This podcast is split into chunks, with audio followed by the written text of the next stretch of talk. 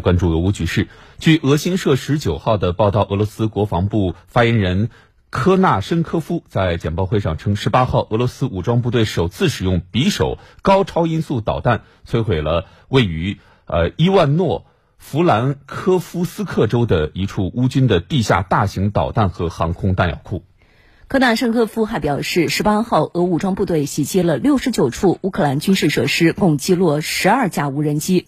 俄罗斯的沿海导弹系统摧毁了乌克兰乌克兰军在敖德萨地区的无线电情报中心。另外呢，目前亚速海主要港口城市位于乌克兰东部的乌里乌波尔形势趋紧。乌克兰方面十八号承认，由于乌里乌波尔的战事吃紧，暂时失去对亚速海通道的控制。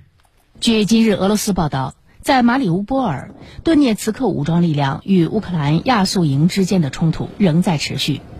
俄国防部十八号表示，正收紧对马里乌波尔的包围圈。俄军已经消灭了九十三名从马里乌波尔逃出的乌克兰武装人员。乌克兰国防部在当天晚些时候发布声明说，由于俄罗斯军队加强了对马里乌波尔的包围，乌克兰暂时失去对通往亚速海通道的控制。此外，乌克兰方面十六号指责俄军轰炸了马里乌波尔一个剧院，导致在剧院避难的上千人死亡。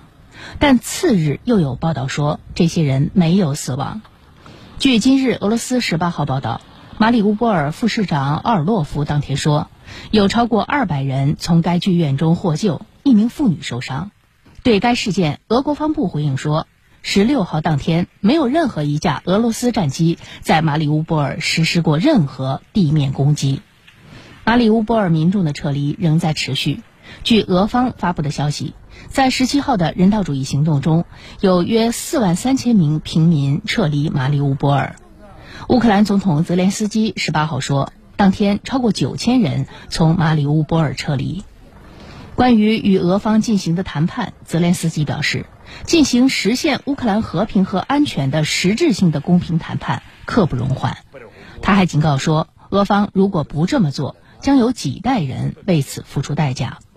俄罗斯总统普京十八号在与德国总理舒尔茨的通话中则表示，俄方已准备好继续寻求解决方案，而乌克兰方面正试图拖延谈判进程，提出了越来越多不切实际的建议。普京当天在与法国总统马克龙的通话中，也阐释了俄方关于谈判的原则立场。